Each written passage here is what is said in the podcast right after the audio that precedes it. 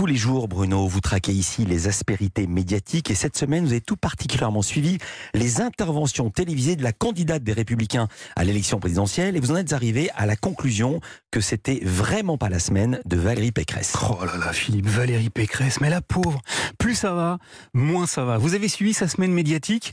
Eh ben, je vous raconte. Tout a commencé samedi. Elle était l'invitée du 13h de France 2 et Leïla Kadour Boudadi lui a posé la question qu'elle pose à tous les candidats à la présidentielle. Quelle personnalité publique euh, vous aimeriez voir entrer dans votre euh, gouvernement? C'est un rituel hein, qui revient chaque semaine. Valérie Pécresse avait donc soigneusement préparé la question et voici donc ce qu'elle a répondu. Alors j'ai pas mal d'idées. J'aimerais voir entrer euh, le général Pierre de Villiers à la défense, Teddy Riner à la jeunesse, Leila Slimani à la francophonie. Le hic, c'est que les suites de cette annonce de gouvernement imaginaire ne se sont pas tout à fait déroulées comme Valérie Pécresse l'aurait souhaité. Pourquoi? Eh bien, écoutez un peu ce qu'a dit Benjamin Duhamel dimanche sur BFM TV. 1. Aucun des trois n'était prévenu. Et 2 aucun des trois ne souhaite rentrer au gouvernement si Valérie Pécresse est élue.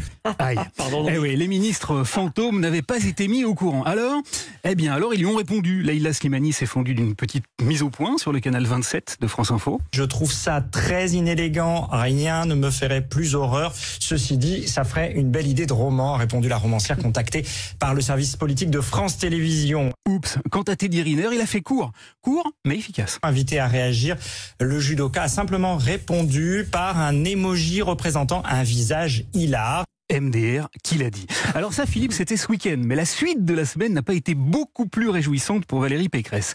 Mercredi, elle était l'invitée de C8 pour une spéciale Face à Baba qui lui était consacrée. Cyril Hanouna voulait absolument lui faire dire que la période était un peu coton pour elle, et il a obtenu une petite confidence plutôt inattendue. Est-ce que ça va en ce moment bah, C'est un combat. Un combat. Je sais que vous faites de la boxe d'ailleurs.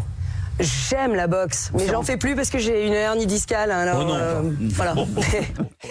Valérie Pécresse a une hernie discale, la pauvre. Mais c'est pas tout, car après son passage, je me suis demandé si l'audience de l'émission lui avait été favorable. Je me suis donc branché sur Europe 1 hier, dès 9h05. J'ai écouté le journal des médias d'Héloïse Goua, comme tous les jours, et deviné un peu ce que j'ai entendu. Une mauvaise audience pour C8, le face à Baba avec euh, Valérie Pécresse a réuni 876 000 téléspectateurs. C'est 5,9% de part d'audience. C'est euh, le le, pire score de face à Baba depuis euh, le début. Aïe aïe aïe. Mais le pompon, Philippe, c'était hier. Valérie Pécresse, sa hernie discale et ses mauvaises audiences devaient normalement se rendre sur le plateau de France 2 pour participer en prime time à l'émission politique de la chaîne. Seulement voilà, qu'est-ce qui est encore arrivé à Valérie Pécresse? Vous avez été testée positive au Covid cet après-midi. Vous deviez être là avec nous en plateau. Elle a chopé le Covid, mes enfants. Et son passage sur France 2 s'est alors transformé en campagne horribilis, épisode 212. Euh, Elle était en duplex depuis son quartier général avec un ordinateur et une oreillette, sauf que, sauf que le bastringue n'était pas bien réglé. Ah non, non, pardon, je m'entends en écho. Je m'entends en écho quand. Bon, on va essayer de régler ça. La pauvre Valérie avait de l'écho dans les feuilles et c'est pas tout je m'entends en écho dans, votre, dans mon oreille et que votre caméraman est en train de téléphoner. Le caméraman de France 2 était au bigophone pendant qu'elle essayait désespérément de causer.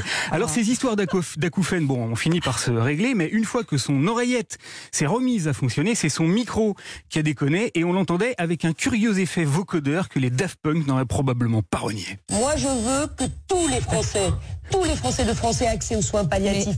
Voilà, vous avez bien entendu, Philippe Bah oui, c'était très étrange hein, ce concert de Valérie Pécresse sur France. Mais bon, la candidate a su prendre de la distance et expliquer qu'elle ne manquait pas de ressources. C'est important, je pense, dans la vie, c'est quand on tombe, c'est d'avoir le l'énergie de se relever. Tu m'étonnes, seulement voilà, l'entendre dire qu'elle avait l'énergie de se relever a rafraîchi la mémoire d'espiègles internautes qui, depuis hier soir et sur les réseaux sociaux, ont relancé ce savoureux remix de son meeting.